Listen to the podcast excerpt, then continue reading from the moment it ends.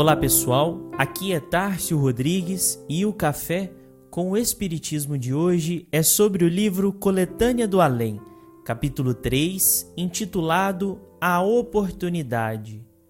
Psicografia de Francisco Cândido Xavier, onde Emmanuel vai nos dizer: Em todas as direções do planeta, observamos o homem do mundo perseguindo as oportunidades. De modo geral, todavia, as criaturas humanas não procuram senão a oportunidade de uma situação de evidência transitória na Terra. Encontram-se apressados os que buscam as grandes ocasiões do dinheiro, dos títulos convencionais, das situações de destaque, dos desejos satisfeitos sob o ponto de vista planetário. Os homens identificados no mesmo ideal mundano abraçam-se na comunhão do interesse nesses encontros fortuitos. Os demais saúdam-se em atitude suspeitosa, temendo a alheia intromissão nos seus inferiores desígnios. Essa a estrada comum da vida sobre a terra. E os que passam contemplando o céu ou meditando na sabedoria da inteligência suprema que lhes facultou as belezas e utilidades do caminho para os seus semelhantes inquietos, não serão criaturas de seu tempo. O homem vulgar, todavia, ainda não se capacitou de que essa corrida apressada não é mais que uma oportunidade para morrer. Morrer segundo a carne e segundo o espírito também porque as realizações materiais, quando não acompanhadas de finalidade edificante, no plano definitivo da alma, podem conduzir aos débitos mais escabrosos em séculos de regeneração pungente e amarga. Nessa movimentação desordenada das criaturas, muitas vezes faz-se mister lançar mão de sagrados patrimônios da consciência, sufocam-se as tendências mais nobres, espezinham-se os melhores sentimentos.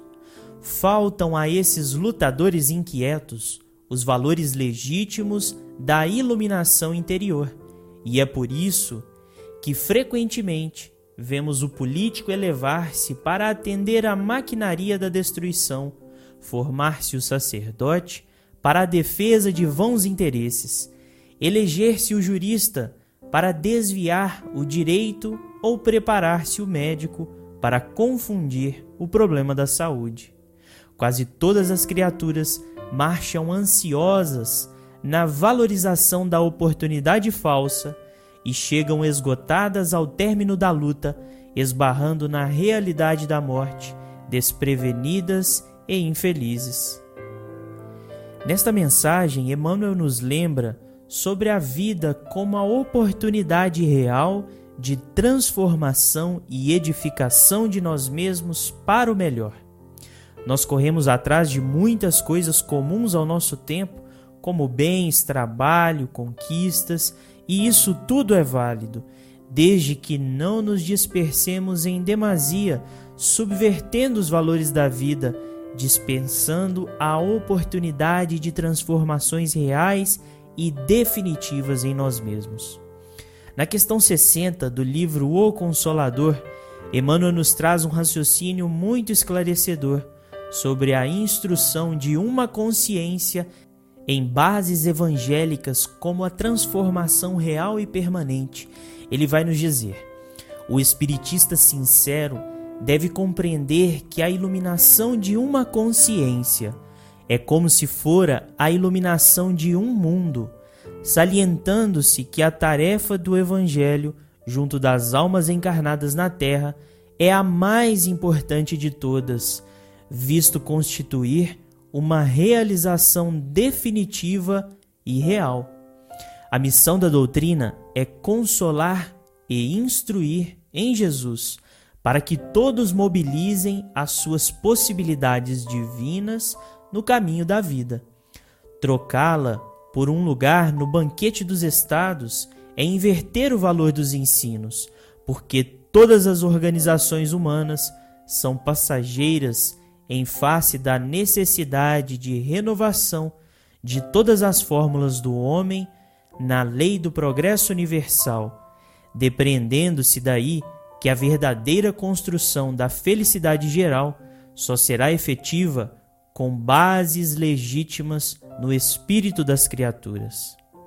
Daí entendemos a importância de consolar e instruir, construindo núcleos espíritas que possam materializar esses propósitos e se movimentarem para o esclarecimento das consciências, criando a oportunidade real de edificarmos a felicidade e a paz para a nossa civilização.